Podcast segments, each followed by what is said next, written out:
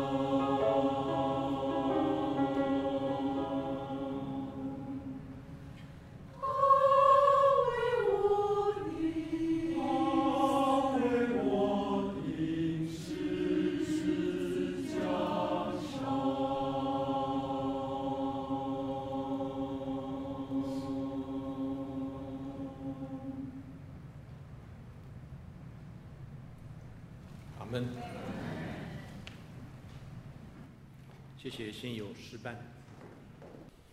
今天的信息经文在约书亚记第六章一到七节，翻到后容我来读，大家可以参考投影荧幕上面的经文。约书亚记第六章一到七节，耶利哥的城门因以色列人就关得紧紧，无人出入。耶和华晓諭约书亚说：“看哪。”我已经把耶利哥和耶利哥的王，并大能的勇士都交在你手中。你们的一切兵丁要绕这城，一日围绕一次，六日都要这样行。七个祭司要拿七个羊角，走在约柜前。到第七日，你们要绕城七次，祭司也要吹角。他们吹的脚声拖长，你们听见脚声，众百姓要大声呼喊，城墙就必塌陷，个人都要往前直上。嫩的儿子约书亚召了祭司来，吩咐他们说：“你们抬起约柜来，要有七个祭司拿七个羊角。”走在耶和华的约柜前，又对百姓说：“你们全去绕城，带兵器的要走在耶和华的约柜前。”今天证道的是士冠牧师，题目是“此绕非彼绕”。亲爱的弟兄姐妹、福音朋友们，平安。呃，谢谢信友诗班带给我们这么棒的。意义深长、需要深刻默想的诗歌，余音绕梁，对吧？好，第一个“绕”字，此绕非彼绕。当然，肯定我这个经文排到我要讲这一段的时候，我在思考过程中定这个题目，诶，没有想到那个台风它会绕道就就走掉了哈，所以应该也不是那个绕啊。呃，主要原因是因为我们今天是进入到约书亚记的第六章。那如果第六章我们全章读下来的话，应该会感受一件事情：整整二十七节的圣经里边，特别是前面的一半啊，第一到第十五节前半段，你会发现不断的绕，光是这个字在和合本圣经里边就出现了九次。所以它成为一个很重要的一个感觉，你读起来就是在绕。嗯，第三节他就开始说了，你们的一切兵丁要围绕着城，一日围绕一次，六日都要这样行。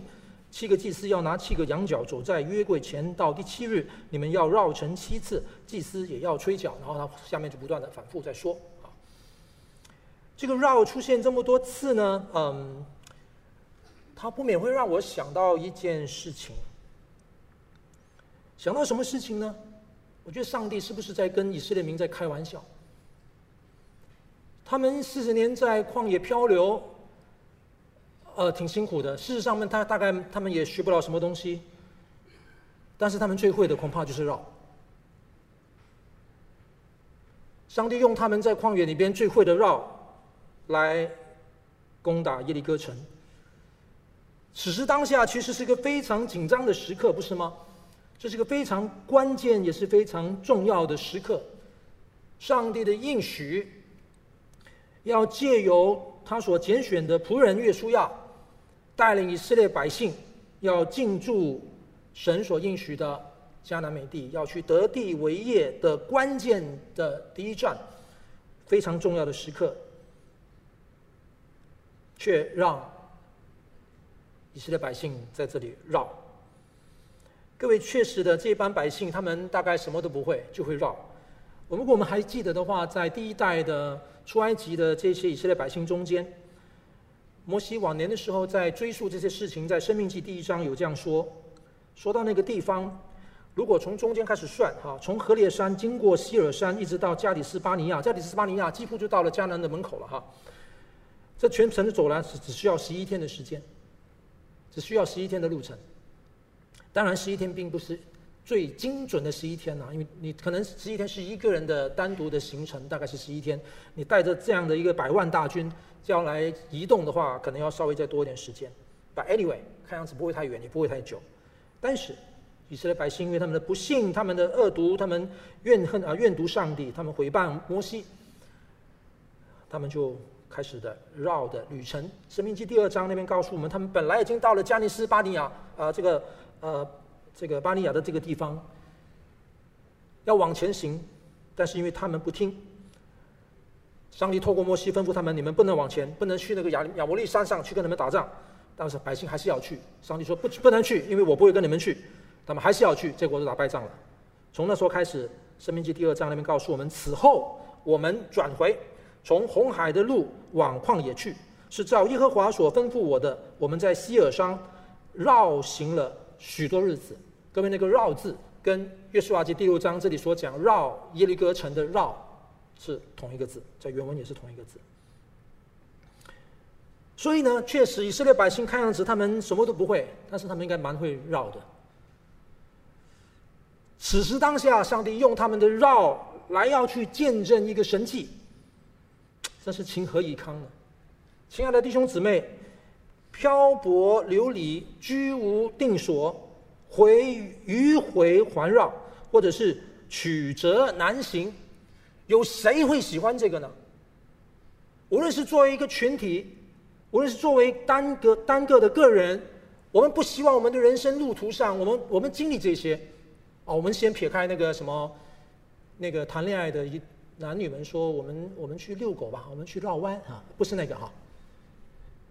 人生不总是那么写意的绕弯，在你跟我的人生路途上面，谁会喜欢迂回环绕、曲折难行呢？显然，以色列百姓他们已经绕得挺够的了，所以此绕非彼绕，眼前面对耶利哥，他们要绕耶利哥城。这个时候的绕，当然是跟他们多年以前。的绕是不同的。多年以前，不单是第一批的从出埃及出来的第一批的那些经历刚才我所说的《生命记》的第一、第二章所讲的那种绕，就是在旷野漂流了四十年。其实到后面四十年靠近四十年的后期，新一代起来了，这些新生代的他们继续绕。如果你还记得关于那个呃百姓他们的在民数记二十一章，在赫尔山那边，他们又跟摩西发怨言，然后有火蛇进到百姓当中。他必须要看那个举起铜蛇来才能够得救的那段经文里边，摩西也是在那边提到这件事情。他们从何珥山起行，往红海那里走，呃，那条路走去，要绕过以东地。百姓因这路难行，心中甚是烦躁，又来绕，发言员。你发言员，你就再绕。这个新一代的继续的绕。亲爱的弟兄姐妹，原来人生有这么多绕，但是你可以绕的不一样。此绕非彼绕，因为在眼前面对耶利哥城的这个绕。是什么绕呢？这是一个顺着神而绕，而以前那些是逆着神而绕。显然的，在你跟我人生中间，我们还是有绕的可能，甚至是无可避免。但是，究竟我们是怎么个绕法呢？我今天想要就借由以色列民的这个绕哈这个动作。帮助我们来看这段经文，来分析一下在攻打耶利哥城的这个非典型的战事啊，真的是非典型、非典型的战略的这个记载，我们可以反反省我们的生命，反省我们的服饰。小朋友非常熟悉耶利哥城的故事，如果真的要去排名的话，小朋友你们最熟悉圣经什么故事啊？很有可能耶利哥城是前三名的。那到底其实攻打耶利哥城究竟有什么意义呢？你跟我都知道，这是关键的。以色列百姓他们要进入迦南得地为业的第一站，是他的首战。而且上周的经文第五章后段，就是和长老跟我们分享的经文里边讲得非常清楚。这个时候的以色列百姓，他们已经吃了迦南地的出产，他们庆祝逾越节，吃了迦南地的出产，再加上附带说明一个。马拿已经停止了，这什么意思？不好意思，你没有回头路了。你觉得你面对强敌，或者你觉得你攻不下，你想要回头，sorry，你没有回头路的，马拿也停止了，你就只能够勇往直前。就在偏偏这个只能勇往直前的情况底下，他们必须要来面对耶利哥城，然后耶利哥城其实挑战非常的大，因为第六章第一节，耶利哥的城门因以色列人就关的严谨，无人出入。正当你势在必得的时候，你面对的是一个城门关的严谨，无人出入。什么意思呢？其实这个我们中文和合本的短短的一句话，它在本来的文字里边，它是一个强调的方式去表达的。它透过它的呃动词跟它的分词去强调表达，就是这个。就密不透风，根本都没有空间让你进来，你没门儿，就是说，它关得像城墙一样，你就没门。呃，历史学家也在帮助我们。啊，刚刚玉华长老也提到了耶利哥城的遗址啊。考古学当然有很多的研究，虽然虽然我们不能说考古学的研究都是那么精确精准哈，而且是所有的考古学家研究出来的出土的东西所得到的结论都可以完全可以对应，啊，不一定，可能我们会有一些比较片段式的、比较零星式的，但是这些片段零星的多少可以帮助我们去刻画、去想象一下那幅图画。就有学者要提醒我们一件事情：耶利哥，耶利哥城真的在此时当下这么好攻吗？我好歹我以色列我也两百万呢，虽然两百万当中不见得都是士兵，而且大部分不是士兵。它确实难攻，学者告诉我们至少有四个原因吧。第一，耶利哥城的防守非常的严密，它的城市坐落在山上，在山腰之间，它有两个城，我们从第二章就知道了，它城墙有两叠，两叠的，因为它是山山山腰上。所以它的高度很有可能，里面那一叠跟跟外面那那那那那一层的，可能它高度里面的更高。城墙中间还有拉合就住在城墙里边，那个空间。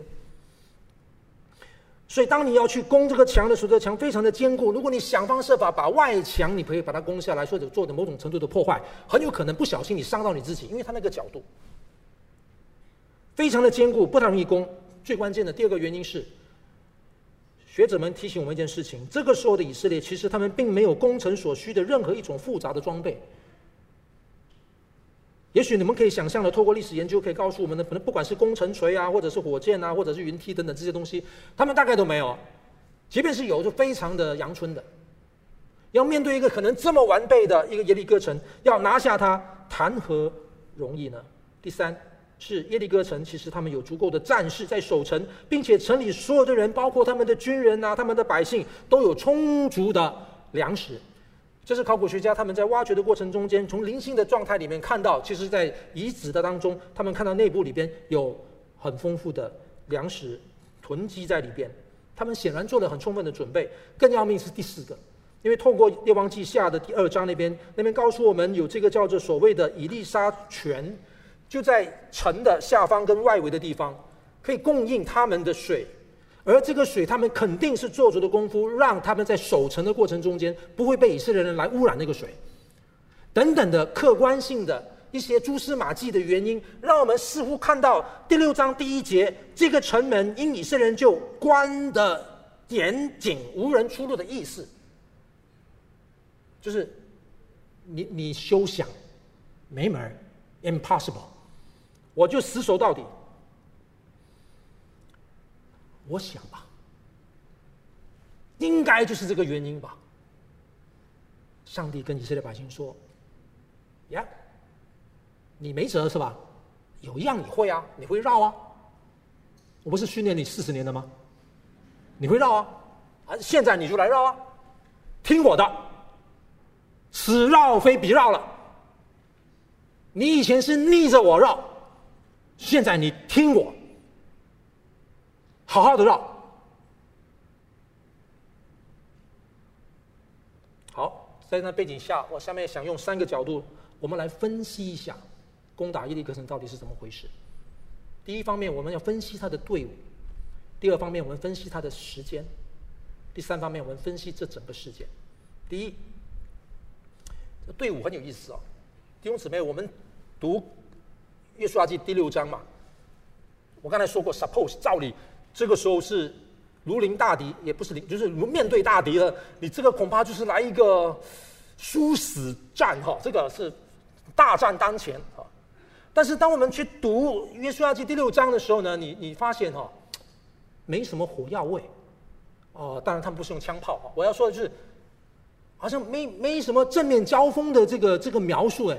如果有，如果有。大概就是我数得出来哈，大概二十节、二十一节跟二十四节上半段两节半的经文。二十节，于是百姓呼喊啊，祭司也吹角，百姓听见角声便大声呼喊，城墙就塌陷，百姓便上去啊，进城，个人往前直上，将城夺取啊，这个就这个就就很魔戒嘛哈，这个就很有画面，对不对？就在打了，就打起来了。二十一节，又将城中所有的不拘男女老少、牛羊和驴都用刀杀尽。然后跳到二十四节上半节，将众人就用火将城和其中所有的焚烧了啊。这些都很有画面，就是在打，打起来了。不过呢，我再说嘛，第六章嘛，整个攻打耶律哥城，全章的二十七节里面就这两节半在描述打仗，那其他时间在干嘛？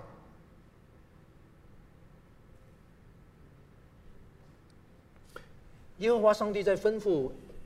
约书亚，然后约书亚吩咐百姓在做预备的功夫，而且坦白讲，那个做的预备功夫又不太像战前的预备。他的队伍是什么队伍啊？那个军队的队伍是什么队伍？我就不念经文了哈。各位，他其实是五组的人，那个最后描述的那个是在最前的那个，第一组的人是那个带兵器的，他最后才描述啊，带兵器的跑在最前面。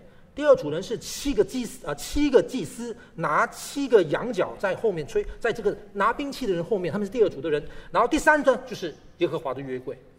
呃，约柜后面呢，就是所谓的后队，它有一个所谓的 rear guard 在后面，在这个后队的在最后呢，就是众百姓，所以五组的人是这样的军队来绕城。哎，有意思啊，各位，你如果细看他这个队伍的组成的话。谁最重要呢？刚才我已经说过了，这一章圣经里面出现很多次的字叫做“绕”，出现九次在和合本里面。不好意思，它不是最多次的。约柜出现十次，更频繁，更是主角，更是你需要关注的。约柜重要到什么地步呢？刚才我说嘛，他的那个队伍里面嘛，就五组人，对不对？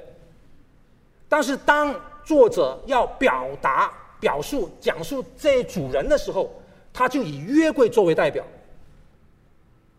他们在绕第一天完了结束回去的时候，六章十一节说：“这样，他使耶和华的约柜绕城，把城绕了一次。众人回到营里，就在营里住宿。”他。讲的代表，他不是讲那个拿兵器的，不是讲那个祭司都没有，他讲约柜，他讲约柜绕城的意思就是你们全部人绕城，所以约柜是核心，是代表，是你们这整个队的关键。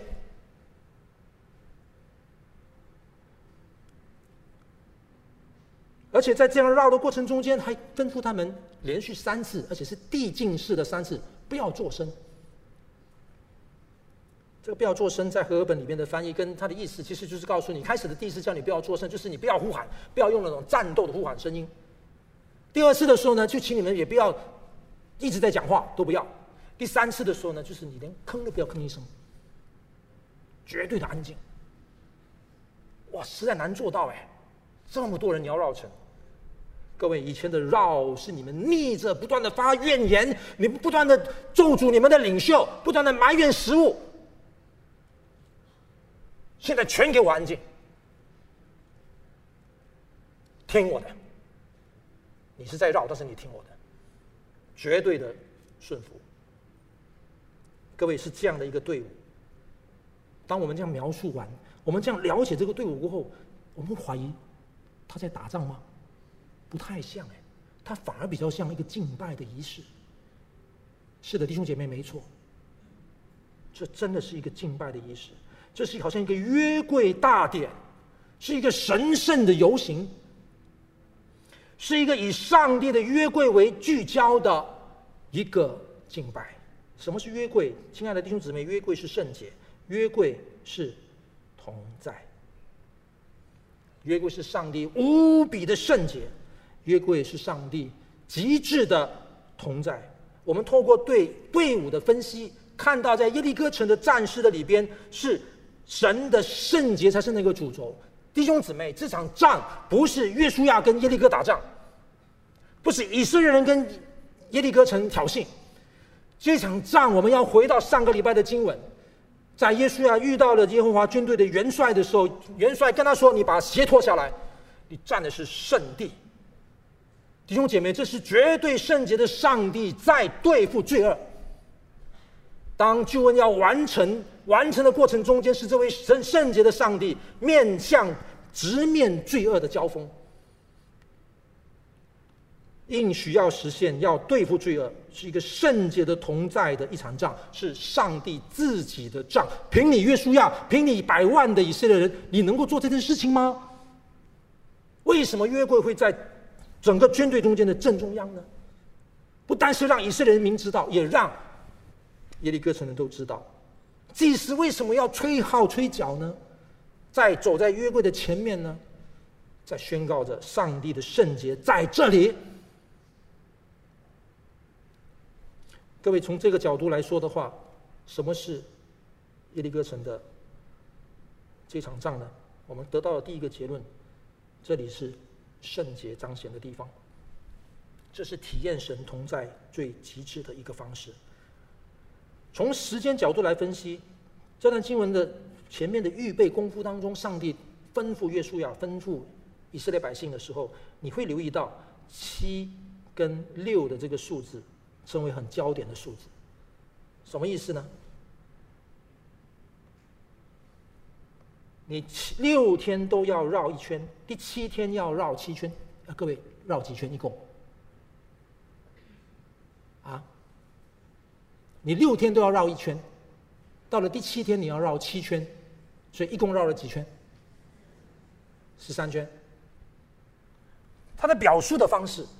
绕六圈，然后到第七圈是第七天是不一样的。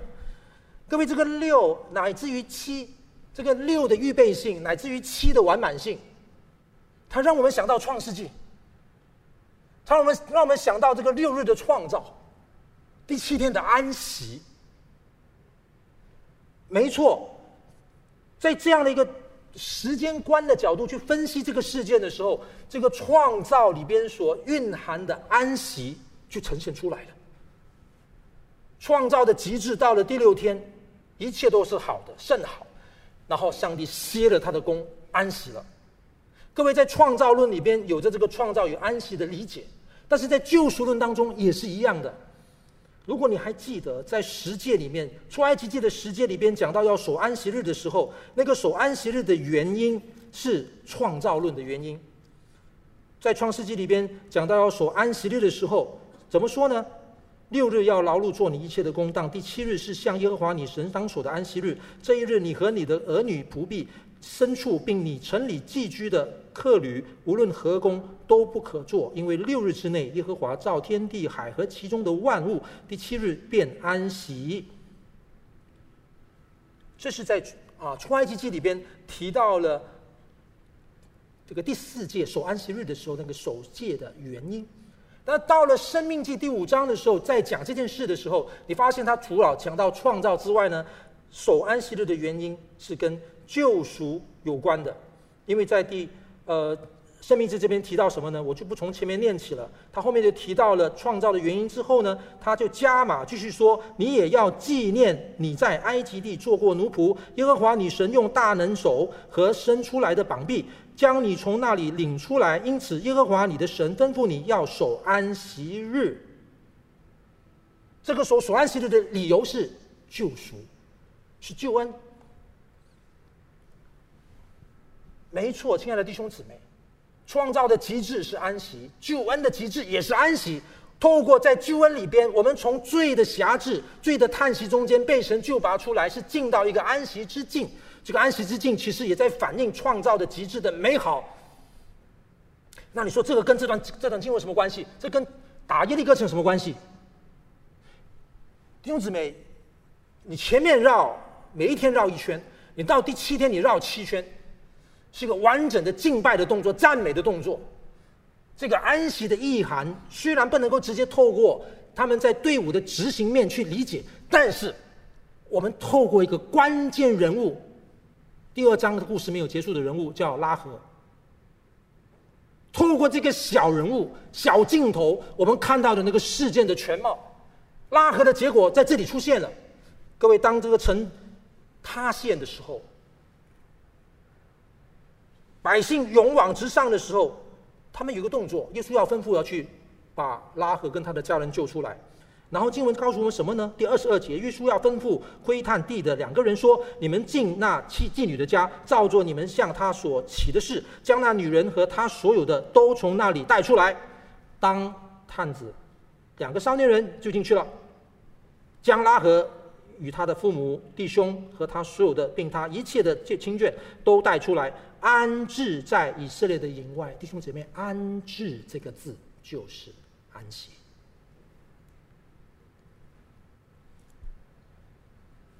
我们透过时间角度来分析这段经文，我们看到整个攻打耶利哥城背后里面很重要的信息，就是安息救恩至终他要兑现的。它不单是上帝圣洁之诉求，它不单是因为上帝同在的能力，让罪恶可以被对付，对付之后的结果就是让我们能够进入安息里边。这就是救恩。以色列人他们出埃及的时候，就是因为要离开那个劳苦，离开那个罪恶，在新约里边的象征。进到上帝要带他们进的应许之地，安息之处。而如今他们正要准备进去，他们就来到了这个方式，用耶利哥城围绕城的方式，透过拉合他安置在以色列营内的这个角度，来表达安息兑现。安息兑现。好，我们进入第三个。问题在，如果上帝是圣洁，是同在，上帝要对付巨额，之中带来的是一个安息。但是我觉得，我读到整个事件的时候，我心里过不去。为什么过不去呢？刚才我说过，这段经文不太像打仗。不过，那短短的两节半圣经的描述，常常让很多信徒很困扰。特别二十一节，又将城中所有的，不拘男女老少、牛羊和驴，都用刀杀尽了。读耶稣亚记的时候，让很多的基督徒觉得很为难，因为这里好像遇到了一个很 typical，也是很 ethical，很典型的伦理的问题。上帝怎么这么残忍呢？这件事情，如果我们真的要细想的话，上帝你为什么这么残忍呢？哦，我不容再多说哈，我就只好直奔主题了。各位。有很多的方式来去了解到底以色列百姓他们要进驻迦南的这个过程中间的战争，产生所谓的伦理问题是什么意思？很多的角度来思考。我举一个例子啊，其中有一个方式，越来越多的圣经学者在精读细读这些经文，不管是经外文献的记录，或者是读经文的本身。啊我们去发现到有一些很值得去思考的地方。我举个例子，刚才我们讲的那个六章二十一节，又将城中所有的不拘男女老少、牛羊和驴都用刀杀尽。这里好像没有讲到孩童。不单是这段经文，随着我们看到后面，不管他们往北往南，他们的攻打诸城，他们所进行的战事的里边。他们就留意到一些很小的细节。如果以当时社会，他们对于他们的社会生态里面的族群分类来讲的话，会发现不见得有小孩。我在说，我们不太知道，但是这一点可以引发我们去思考：真的是我们今天所谓干赶尽杀绝屠城的那个图画吗？也许是，但是好像也有空间。重点不在这儿。我想从另外一个角度来思考。各位，你知道吗？以色列百姓，他们我刚才说过了，这个仗不是耶稣要打的，不是耶稣要去挑衅的，这是上帝应许要实现的。上帝应许要实现什么？实现他向亚伯拉罕所曾经应许过的。所以这个故事要回到亚伯拉罕的故事。亚伯拉罕还没有叫亚伯拉罕之前叫亚伯兰，在创世纪第十五章，上帝曾经跟亚伯兰说：“你的后裔要被奴，成为在埃及那边被奴役。”第十五章，耶和华对亚伯兰说：“你要确实知道，你的后裔必寄居在别人的地，服侍那地的人，那地的人要虐待他们四百年。”当时跟约跟亚伯兰亚伯兰说：“但我上帝要惩罚他们所服侍的那个国，以后他们必带着许多的财物从那里出来。至于你亚伯拉罕，你要平平安安的归到你祖先那里，必享长寿，被人埋葬。到了第四代。”亚伯拉罕到你的后裔的第四代，他们必回到这里。这里其实就是亚摩利，就是迦南的地，因为亚摩利人的罪恶到现在还没有满盈，还没有恶贯满盈。各位，这里在讲什么？意思就是迦南地的人其实早就已经不断的在犯罪了。你可以想象的黑暗，你可以想象的扭曲，你可以想象的敌对上帝，你可以想象的泯灭人心的事情，在这个地方发生的。不过旧约的上帝跟新约里边讲的上帝其实可以呼应的，上帝就不愿他们沉沦。给他们时间，给他们空间。亲爱的弟兄姊妹，今天你跟我在人际关系当中，或者两夫妻我们吵架，你可以忍你的你的配偶多久？有些人忍耐功力非常高，你要惹他生气不太容易。但是这种人通常一生气呢，气不会消，一直在忍忍忍。亲爱的弟兄姊妹，上帝忍迦南地的人忍了四百年呢，你忍。你忍得罪你的同事，你忍那个得罪你的弟兄，可能四分钟都不忍不住，四秒可能忍不住。上帝忍了四百年呢。我们再把镜头讲回来，不要讲那么远吧。就是现在，约书亚带着以色列百姓要过去约旦河，要攻打耶利哥城的时候，我们常常会说：“你你没有给他机会呢，你过来就把他杀掉，不对啊！你要先跟他传福音啊。”弟兄姐妹，刚才我说过的第一节是很关键的一节。当我们说第一节那个城门关的严谨，无人出入的时候，刚才我们是从一个军事的角度去想象它的，而且也可以从人心的角度去想象它。什么意思？我们从第二章的时候，当两个摊子去到基尼拉合家，我们他们所得到的讯息就是，全城的人因为知道以色列百姓大军压阵在约旦河东的那一边。他们就已经开始军心涣散，就怕得要死。没错，可能因为他们怕，他们城门紧闭，滴水滴水不漏。但是，如果你从一个灵性的角度去思考，各位在第二章拉合故事里面的时候呢，他们虽然是怕，但是你不要忘记了，耶利哥王派了人军军队来，军士来，要去找这两个探子，到拉合的家，然后拉合讲了片话嘛，走掉了嘛。他们就去追，那个背后所表达出来的态度是什么呢？就是我耶利哥王，我不甩你。即便你是再这么强大，我就是不甩你，我就是不服你，我也不信服你。所以城门紧闭的意思，亲爱的弟兄姐妹，那个可以是灵性的意思，就是整个耶利哥城的人面对你耶和华上帝，我不甩你。就在这我不甩你，我不信靠你的当下的时候。有一扇窗是为耶和华上帝开的，拉合的窗。他接纳上帝。弟兄姐妹，当我们从事件的角度来分析的时候，请大家要注意一件事情：这不是残忍不残忍的问题。上周的经文，耶稣亚他遇到了耶和华军队的元帅，你还记得他问元帅什么问题吗？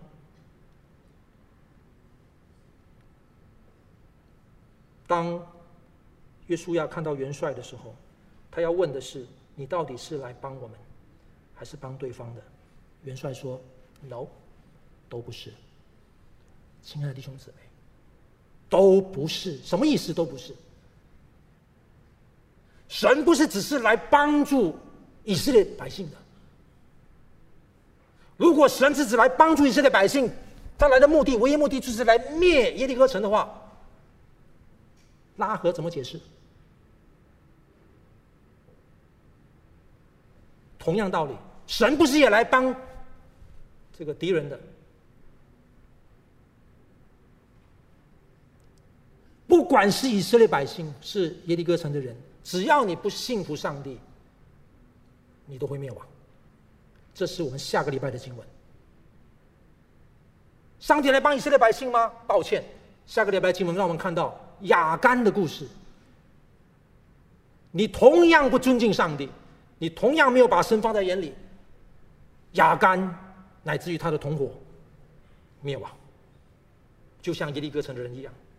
但是耶利哥城的人，如果你们愿意信靠我，你们可以像拉合跟他全家的人一样。所以耶和华军队的元帅回答耶稣亚：“你问我，我是来帮你还是帮他？” No，你的思想，你的思想没有办法形容到我。我来寻找信靠我的人，尊崇我的人。拉合他愿意信靠，他在城中城中里面的人，他家人也信靠了。所以从事件的角度来讲，我们今天归纳下来，整个耶利哥城的故事里面，呃，这个耶利哥攻打耶利哥城的故事，让我们看到救恩的极致。上帝的圣洁是一定让打仗这件事情成为了每一个神儿女生命中间的必然。只不过到了新约里边，我最喜欢保罗用的经文，在哥林多后书第十章。我们征战的兵器本不是属血气的，乃是在上帝面前有能力，可以攻破坚固的营垒。弟兄姊妹，我们有很多的耶利哥城在外头，甚至说不定在我们教会里面。怎么攻呢？当时他们用绕城的。其实今天我们在保罗的经文的这个啊、呃、这个的表达下里面，也可以了解到保罗怎么说。我们要攻破坚固的营垒，将各样的计谋、各样拦阻人认识上帝的那些自高之事，一概攻破了，又将人所有心意夺回，使他都顺服基督。一概自高的事，自高的事不是只有在教会墙壁以外才会发生的，在教会里里面也会发生的。我们今天继续绕，但是求主帮助我们，不是为了抵挡神而绕。今天我们要绕，是因为我们要绝对的顺服他。我们要攻破一切拦阻人认识神、跟随神、信靠神的自高之事，好将我们的心意夺回来，归附基督。既然我们都会绕，求主帮助我们，不要再因着自私自利。自我中心，再绕吧。我们还是回到神面前，听他，绝对的听他，信靠他，在信而顺服之中，围着神而绕。而且祷告：主啊，我们仰望你，愿你自己在我们中间，你的圣洁成为我们的指标，你的同在成为我们的力量。主啊，你的安息。成为我们救恩的极致，好叫我们紧紧信靠，紧紧跟随，靠耶稣基督的名祷告，阿门。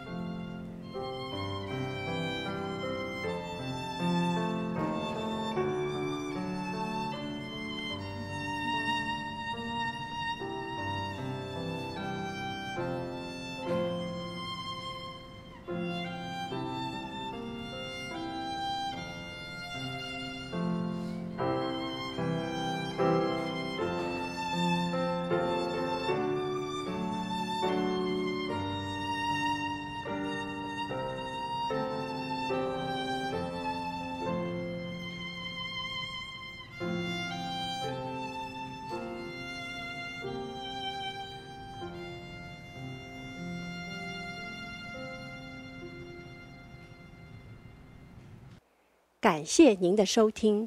若需进一步详细资讯，请上本堂网站：www 点 hfpchurch 点 org 点 tw。本堂地址：台北市罗斯福路三段两百六十九巷五号。谢谢。